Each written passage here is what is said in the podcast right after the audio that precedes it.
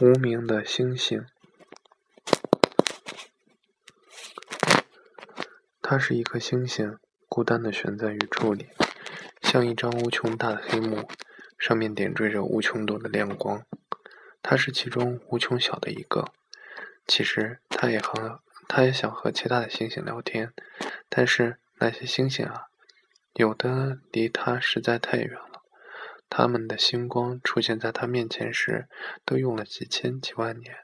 这样一来，他看到的都是过去的对方和回忆的对方。也许早在对话的那一瞬间，或者早已在对话之前，对面的那颗星星就已经消失在时间的尘埃里。还有一些星星离得不远，但是他们友好的向他打招呼时，第一话、第一句话总是：“你叫什么名字？”这是一个非常重要和致命的问题，因为它没有自己的名字，它是一颗没有星星的名字，它是没有一颗名字的，它也是一颗没有名字的星星。没有名字这件事，对于他亿万年的孤单里来说，究竟是原因还是结果，其实都并不重要。重要的是，没有名字意味着它是一颗没有自己的星星。深邃的宇宙里。有些星星的名字俊秀美丽，听上去就像遥远的光辉拂过环星环的表面；有些星星的名字伟大壮阔，听上去就像一个庞大星系的诞生和毁灭；有些星星的名字热情涌动，有些星星的名字沉静安宁。他一直找不到自己的名字，但他也不着急了。孤独变成了习惯。沉默就会上瘾。后来，一艘巨大的飞船飞到他的附近。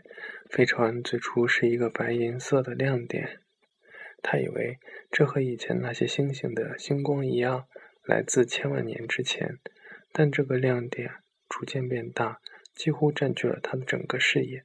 飞船就像宇宙里那些最大的星星一样大。他和这艘飞船一比，简直就是一粒微不足道的小石子，这让他感到恐慌，第一次生出了想要躲开的想法。但还好，大飞船停留在一个足够安全的位置，这让他松了一口气，心里揣测着：这个飞船是来干嘛的呢？肯定不是冲自己来的。自己那么渺小又沉默，那么暗淡又瑟缩。然后飞船里就出来了一个小小的男孩，定定的、准确无误的、笔直的向他飞了过来。砰！小男孩抱住了他，正好他在小男孩怀里，小男孩也在他的怀里。他感到震惊，并且强烈的难堪让他觉得这个小男孩太没礼貌了。他并不是一个绅士，他一秒钟就能下定了判断。小男孩兴奋地抬起头来，喘着粗。喘着粗气打量着他，他不想搭理他。不过，小男孩抬头的时候，他眼角瞥到他鼻子上有点有趣的雀斑。我终于找到你了！小男孩高兴地嚷道。他什么都不想说，他也不知道该说些什么，于是就这样被小男孩抱着，发了一秒钟的呆。小男孩在下一秒就接着说：“我从好远好远的地方赶来，我喜欢你好久好久了。”啊，喜欢。他突然觉得有点害羞。这个宇宙里那么多星星，那些星星的名字都有着甜美的隽永。为什么会喜欢一个没有名字的呢？没有名字的星星都不知会被知道，又怎么会被喜欢呢？骗子！他又用一秒钟下了判断。他不愿意说话，有点想挣脱开他。但小男孩的怀抱炙热而有力，这让他越来越害臊。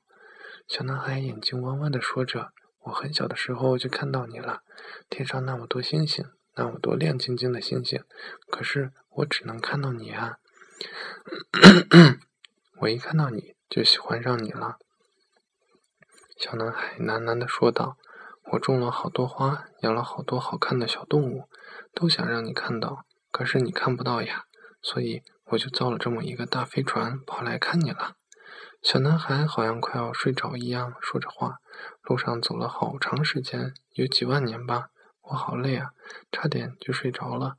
但是我每次困的时候，一想到你，我就精神了。小男孩嘟嘟囔囔地说着。有时候我会想，你会不会已经不在这儿了呢？我一路追着你的星光，每颗星星都会有星光的，我就追着你的星光。有的时候你的星光淡下去，我知道你不开心了，可我只也只能干着急，因为我离你好远啊。小男孩幸福地笑着说：“可现在你在这儿，就在我的怀里，这好像做梦一样。但我知道这不是做梦，我感觉到了你。”和我在几万年前看到你的时候那种感觉是一模一样的。你听听我的心跳。他听到小男孩的心跳，他相信小男孩是真的喜欢他，而且他听小男孩叽里咕噜的说这么多，也喜欢上这个小男孩了。他看到男孩的眼神里闪烁着无数小星星，可是最亮的那一颗是自己。于是这一秒钟，一颗没有的星星。和一颗没有名字的星星和一个小男孩恋爱了。小男孩轻轻吻了她一下，她很不好意思的让自己亮了亮，但也并没有特别亮，这是一个女孩子应该有的矜持。小男孩又说：“我带了一个礼物给你，希望你能喜欢。我准备了好久好久。”他又紧张了起来。啊，礼物？他带了礼物？一个小男孩会给一颗星星送什么礼物呢？